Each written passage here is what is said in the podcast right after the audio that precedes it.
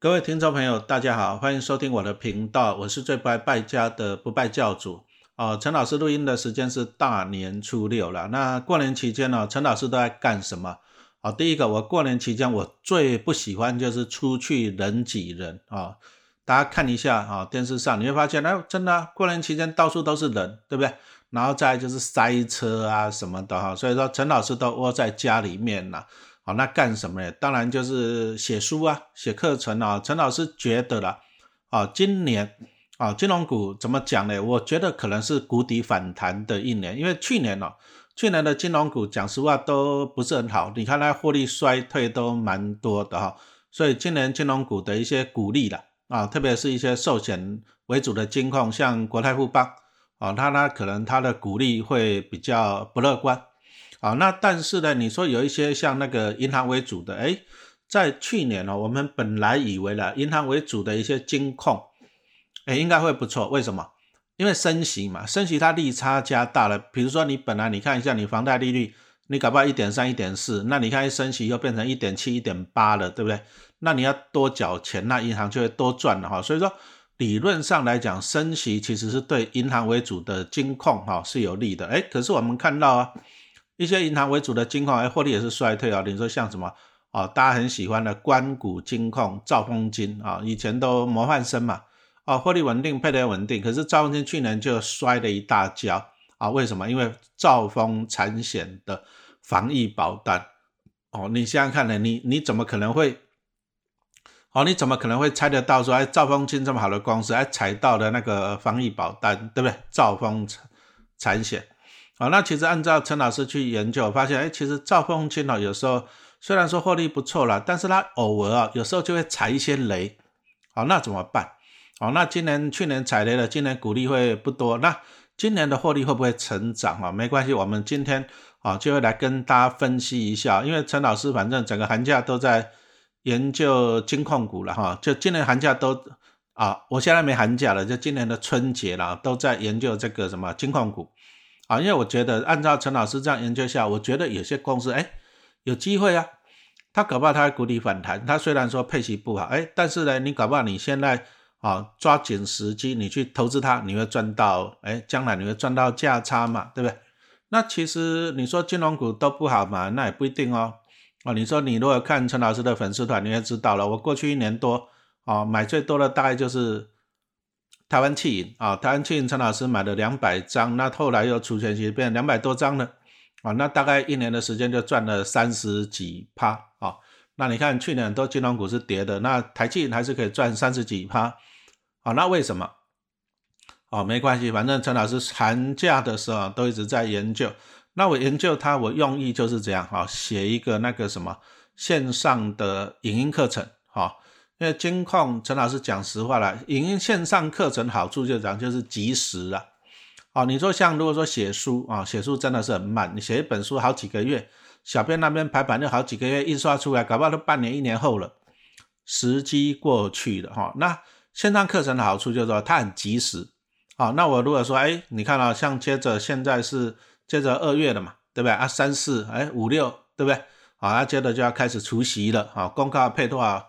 鼓励的，所以说我们这个影音课程就是及时好，那请大家再关注一下陈老师的粉丝团呐。那我今天也会透露一下，好兆丰金，好，我们来跟大家来解读一下，好兆丰金他的未来的情况会怎么样？好，那这边我们再来穿插一下了哈。好，那你说过年期间陈老师都不出门，为什么？人多嘛，买东西吃东西都是贵呀，那怎么办？在家里煮。哦，那过年前哦，我们家有两个大冰箱的，那个六百升的，我两个大冰箱哦，我老妈跟老婆全部给它塞得满满的，那怎么办？过年当然就清冰箱嘛，哦，那清冰箱就要靠厨艺了，对不对？那陈老师的厨艺怎么样啊？哈，你们在粉丝团也常常看到老师在那边煮一些什么牛排呀、什么炒饭呐、做菜呀，对不对？哦，那讲个好玩的，其实我以前我也不会做菜，我们以前那个时代，反正都老妈。老妈就包办了嘛，那我们干嘛？我们就是吃饭、读书、读书、吃饭就对了。那我什么时候开始学习煮饭了？啊，我记得民国七十八年吧，我当兵啊，我下部队，下部队我当海军的，啊，那下部队我就被抓去当帮厨，哈，当了一个月的厨房。我讲实话，我刚去我也都不懂，那什么切菜啊，切什么啊？没办法，他第一个就主厨会教你嘛，那边做边学。而且我们那个主厨很烂呢，他也才教我一天，教我一天以后，其他就丢给我了。啊，他丢给我什么？早餐，早餐要忙什么？你知道吗？早餐我要做全哦全船的馒头，大概做六七十个。早上啊五点起床，五点起床，你像六七十个馒头，你要揉面粉呢，啊把面粉弄起来，这第一个。那再你要你要煮菜呀。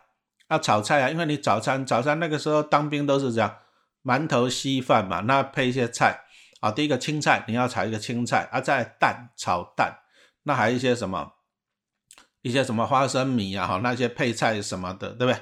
那比较累的，讲真的，就是做那个馒头了哦。那馒头我们是用古老的方法，就是用酵母菌来发酵，那发酵需要时间，所以我们是前一天晚上哦，前一天。就把面粉先揉起来了，让它发哦。到了隔天，那军中的大馒头要的就是要扎实。你看现在的馒头，陈老师吃不习惯了。现在你去超市买那种软绵绵的，有吃没有饱一样的，哦，那个就是差了一层的功法。我们以前那个面粉发了以后，发了以后怎样的？我们还要再加新的面粉，再把它揉回去，加新的面粉揉回去，这样子才会扎实。好，那所以说以前那军装那种馒头吃起来是有分量，你吃起来才会饱嘛。哎啊，不过陈老师刚开始技术不好了，好做了几天，那个馒头都是软趴趴，都是趴的趴在那里，就是发也没发好，什么又被长官骂了一顿，啊，那主厨又只好再来教我，哎，我还算蛮聪明的哈，那他教会以后呢，哎，你知道吗？我一个人哦，早上五点到六点，我忙整条船的伙食哦，早餐哦，哦，一个人可以搞定哈，所以说人的潜力是无限的，那我就反正就看嘛，我就看主厨在那边煮菜，那看着看着。哦，我就跟他学习了哈，那慢慢的就自己做了。那你说像陈老师他现在我没有在上班的，所以有时候我在家里，反正冰箱有东西拿来煮一煮料理一下哈。那这里就讲到了哈，哎，陈老师要来自录一下，叶配一下。陈老师最近要团购的一个锅子，WMF。那其实我们之前也团购过，也卖的下下架哈，所以说你一定要把握时间了。这个 WMF 是德国。啊，厨具的品牌了。那讲真的，德国的一般也不便宜。不过你放心啦，哦，我们不拜教，不败就要，给大家就是给你这样更优惠的价格。好，按理说像陈老师在家里的时候，一个人嘛，对不对？啊，炒个蛋炒饭呐，或者是煎个牛排啊、鸡排啊、猪排，对不对？我最讨厌的是什么？讨厌就是刷锅子的。有时候你你煎过蛋，你煎过牛排就知道了。每次完了，真的去刷那个锅子有点辛苦。好。那自从陈老师用了这个 WMF 这个怎样不粘锅哦，真的是轻松非常非常的多哈。那首先它的材质是采用铸铝啊，铝就是铝的导热性很好，再来就是它重量轻了。那不锈钢的真的是很重啊，所以说这个 WMF 不粘锅它是采用铸铝的材质，好，那表面又用一些特殊的不粘的涂层，像陈老师这样用感觉都还蛮。蛮方便的哦，那好处就是这样。你像譬如说像陈老师啊，煎完牛排以后的，对不对？哎，以以前哦，就是你要那个不锈钢锅，你要什么刷锅子，那边一直刷哈，真的也是很辛苦，对不对？那现在呢，用这个 WMF 的不粘锅了，讲实话了，第一个煎完了以后，你完全没有看到什么东西粘在锅子上，然后再就是把它刷一刷，也不用怎么刷了啊，你就加个清洁剂，然后用那个海绵那个软刷刷一刷，哎，很快就刷干净了啊，所以说。好，有时候陈老师觉得啊，你自己煮饭吃是很好啊，但是呢，刷锅是很痛苦。所以说呢，啊，现在科技进步了啊，所以说陈老师就在这边分享给大家这个 WMF 这个什么不粘锅啊。那我们不拜教在团购哈，所以说你就看我们的粉丝团跟看我们的 Podcast 的连接哈，上面都会有哈。记得你要把握时间哦，因为之前推出都大家都在那边抢购哈，所以说请你要赶快把握哈。好，那我们再来回来一下赵风金。好，那兆丰金其实它以前就是你们年轻人可能不知道了，以前就是一个什么交通银行。那慢慢的它又怎样并啊并啊，到最后就改成什么了？兆丰金。好，那是在两千零二年成立的。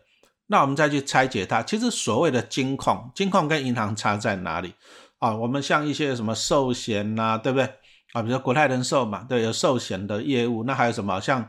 元大还有证券的业务，对不对？有的还有投信，哈。那所以说呢，其实金控就是这样，它包含了哈大概两种以上不同的啊，比如说有寿险呐，有银行，或者说有证券有银行，这个就叫做金控。那你如果只有银行业务的哈，像精神银，那这个就是纯银行。好，那兆丰金控来讲，它就是包含了各个这样子公司了。啊，但是我们去拆解它的获利比例哦，发现它八成以上哈，最主要还是兆丰银行贡献的获利。哦，所以说它就是属于这样银行为主体的。好，那这样子的公司来讲，你只要去拆解它银行的获利啊，八九不离十啊。如果说你说像那个像国泰好了。国泰它就是寿险跟银行双引擎嘛，就是国泰人寿跟什么，诶，世华银行，那你就必须要去拆解这两两个银行的两个获利哦，哦，寿险跟银行的获利你要去拆解哦，它可能比重差不多啊。你如果说像元大金来讲，元大银行跟元大证券，哎，哎，搞不好他们有时候两个也获利都差不多，都各赚个一百亿，好，那你就要去拆解这两个地方来看他们的获利。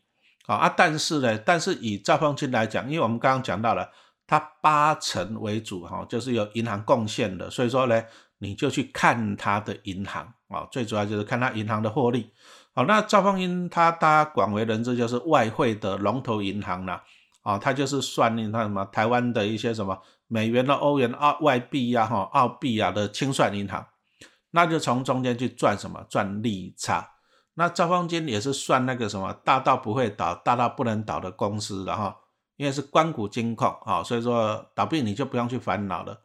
那它过去的获利哦也算稳定了啊，大概你如果说税后净利来讲，大概就赚个两百五十亿左右哈，那 EPS 大概就两块钱，那赚个两块钱上下的 EPS，那它配息也很稳定啊，大概就配个一点五到一点七啊，盈余分配率大概就八成八成五左右了啊，所以也很稳定。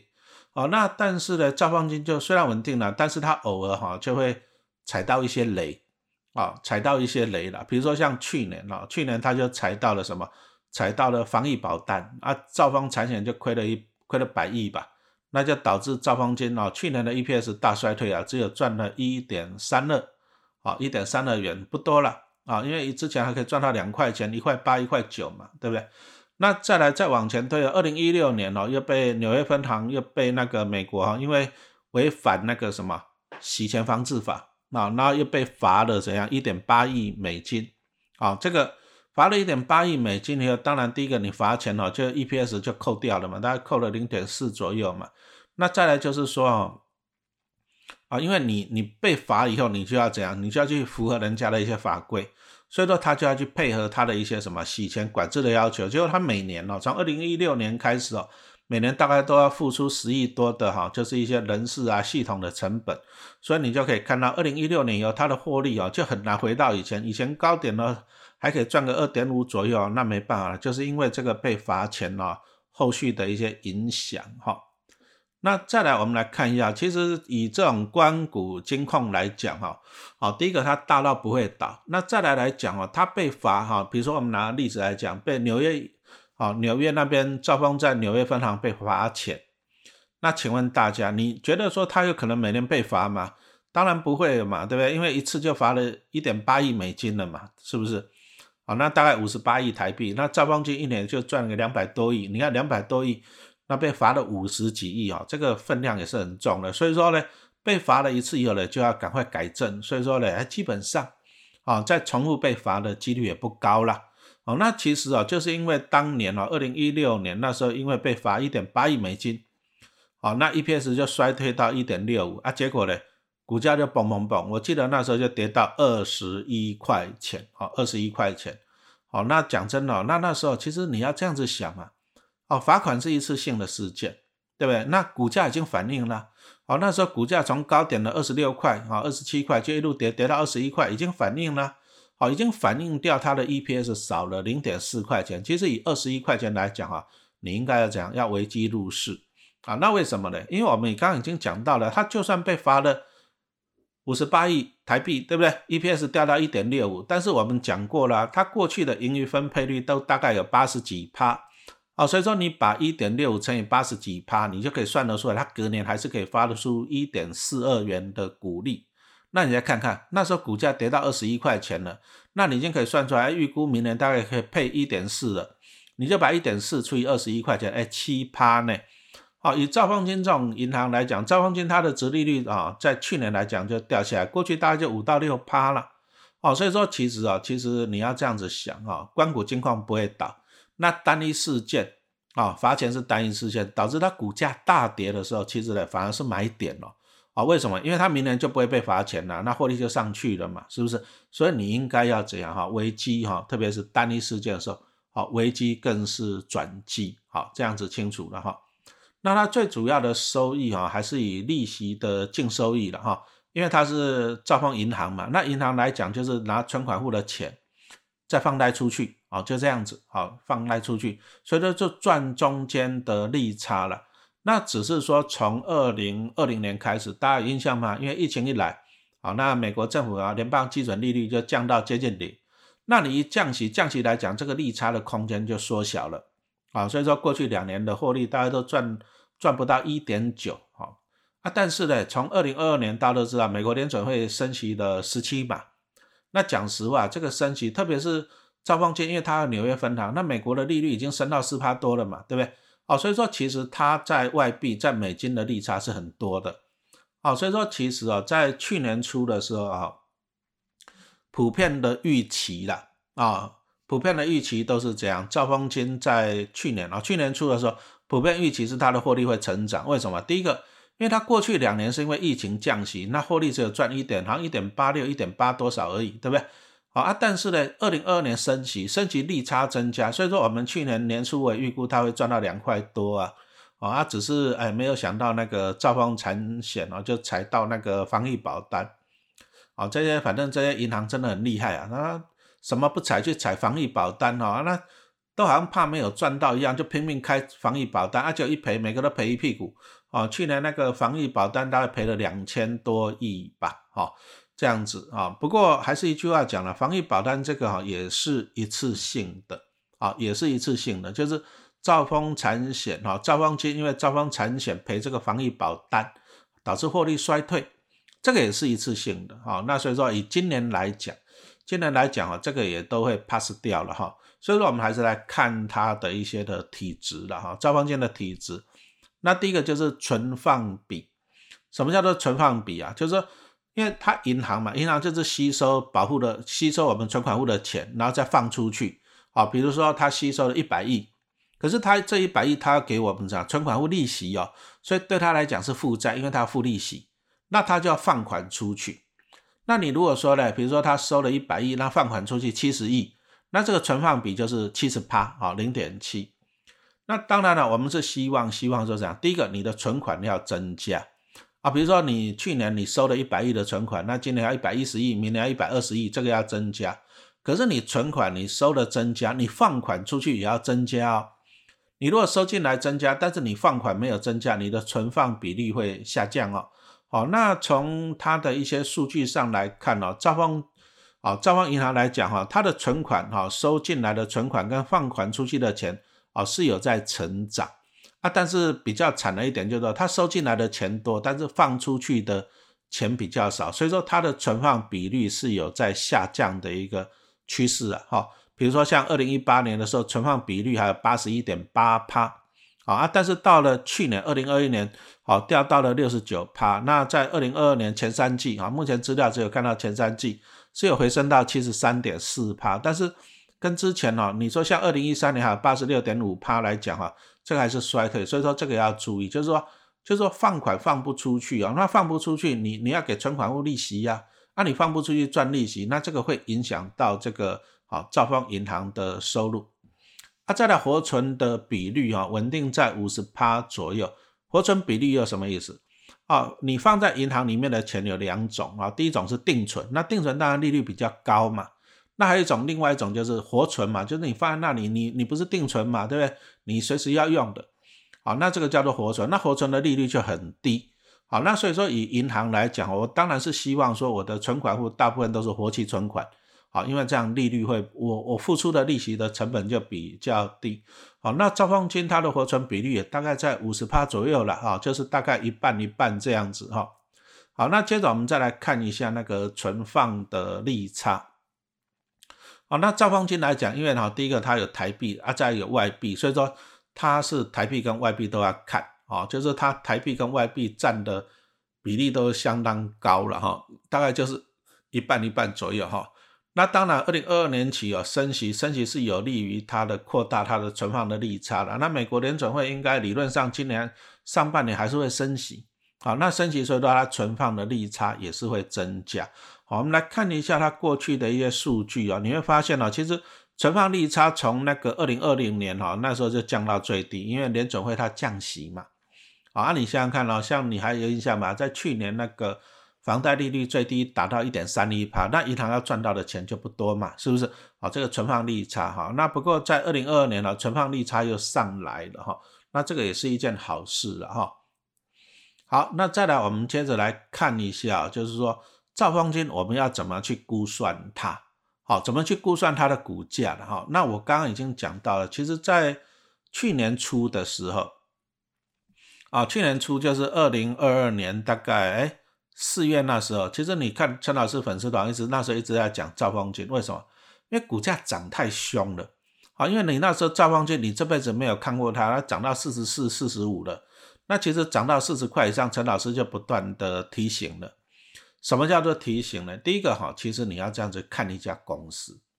啊，兆丰金来讲，你像他的业务就是，哎，拿存款户的钱再放贷出去，拿钱再放贷出去，所以说他的业务不可能大爆发了，不可能说什么 iPhone 十四、iPhone 十五出来的哇，什么销到全世界啊，不可能。所以说银行它的获利就是一个稳字，啊，稳字。那就算它有成长，也是很缓慢的成长啊，每年成长个几趴这样子来讲啊，很难就是那种大爆发了。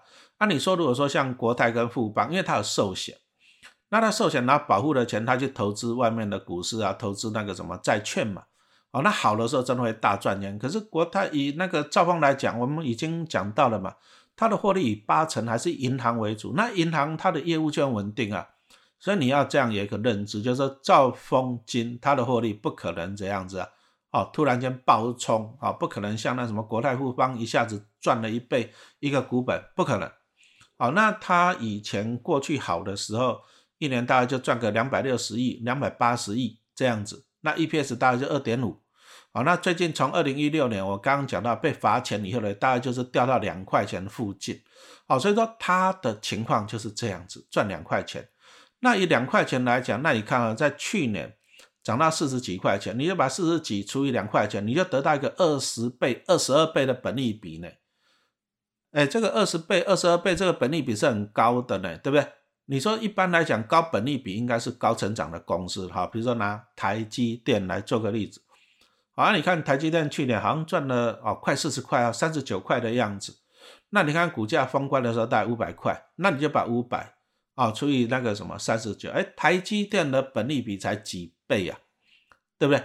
十二倍啊，十三倍吧，大概是三十四倍。台积电你看本利比还十三十四倍，这种电子产业呢，对不对？那你看兆丰金的本利比可以高达二十几倍，合不合理？哦，其实大家可以去了解了哈。其实大家这样你心里有数了嘛，对不对？这第一个。好，那第二个呢？哈，兆丰金我们讲到，它每年就是大概赚差不多两块钱左右。好，那配个一点五左右，一点七左右，因为它过去几年大概就是配一点五到一点七嘛，对不对？那你就可以合理的预估它。好了，就算你预估它配一点七好了，对不对？啊，那你想想看，四十几块的股价配一点七也不到四趴，那也就是说，你用本利比、用直利率法来计算呢，兆丰金在去年四月那时候四十几块钱都是偏贵的，哈，这样清楚了，都是偏贵的。好，那我们来讲一下为什么兆丰金那时候会那么贵啊？第一个水涨船高啊，因为大盘涨，大盘涨到一万八千多点嘛，啊，大盘上去的，这第一个。啊，那第二个就是预期心理了，因为那个时候大家都预期嘛，啊，啊，你注意我讲的是去年年初啊，啊，大家都预期说美国联储会升息，那大家都预期升息对金融股有利，啊，那所以说呢，就预期对它有利，那有利就会去买它股票嘛。再来第三个就是去年哈农历年后又发生那个俄乌战争了，那你看升息其实升息对股市不利，那战争对股市也不利，那怎么办？所以一些资金哦，资金就会就会挪移。啊，就转到那个相对安全的商品，那关谷金矿安不安全？安全嘛，对，所以资金就挪移，哈，挪移就跑到兆丰金，所以说这个也就是兆丰金那时候股价会涨到四十几块钱的原因呐。但是问题来了，它没有基本面呐，哦，就算说像过去以前赚两块钱好了，对不对？那你本利比二十几倍，那就算配一点七，殖利率不到四趴，哦，那所以说啊，其实啊，这种这时候你应该要把它出脱才对，好，一定要把它出脱。我讲个笑话，那时候我还看到有人在那边写说，兆丰就会涨到七十的，你干脆讲七百算了，哦，它不是电子股，获利不可能爆冲嘛，对不对？哦啊，结果你看一下后来那个除夕又股价一路跌跌到三十块，啊，那目前的股价大概就三十二块钱，那三十二块钱便宜了吗？从四十几块钱跌到三十二块钱，便宜了吗？诶。兆丰金以前的股价的 range 哈，它的范围大概是二十五块上下三块钱哈，二十二到二十八之间了哈，所以说其实以陈老师来讲，我觉得二十八以下才会迷人了哈。那现在三十二块，我觉得不迷人。那为什么呢？那我算给你看啊，因为兆丰金在去年大概赚一点三二，好，那一点三二，那我们假设啊，今年一样哈，按照过去的盈余分配率大概八十趴嘛，那我们算出来。那今年大概就只有配一块钱啊，一点一左右了。那配一点一，对不对？那配一点一来讲啊，因为它过去的殖利率平均呢，大概就五到六趴啊。你用五趴去算呢，那你一点一就是乘以二十倍了，就变成二十二块哦。所以说，你如果按照去年的获利跟按照去年的股利来算哦，哎，它合理的股价大概是多少？二十二、二十三左右。那现在三十二，讲实话还是有点贵。哦啊，不过讲实话啦，股价是看未来啦。那有人会讲说，哎，老师啊，去年获利衰退，啊，对呀，那因为那个兆丰产险那个一次性的损失嘛，对不对？那今年，啊，今年当然今年兆丰金获利，因为去年跌的相对，今年会成长，这个是一定的哈。那公司法说了，就是说，哎，挑战获利大概超过两百六十亿，那超过两百六十亿，其实两百六十亿就跟过去两年差不多了，哦，那所以说，那过去两年的 EPS 也大概一点八几嘛，一点八六。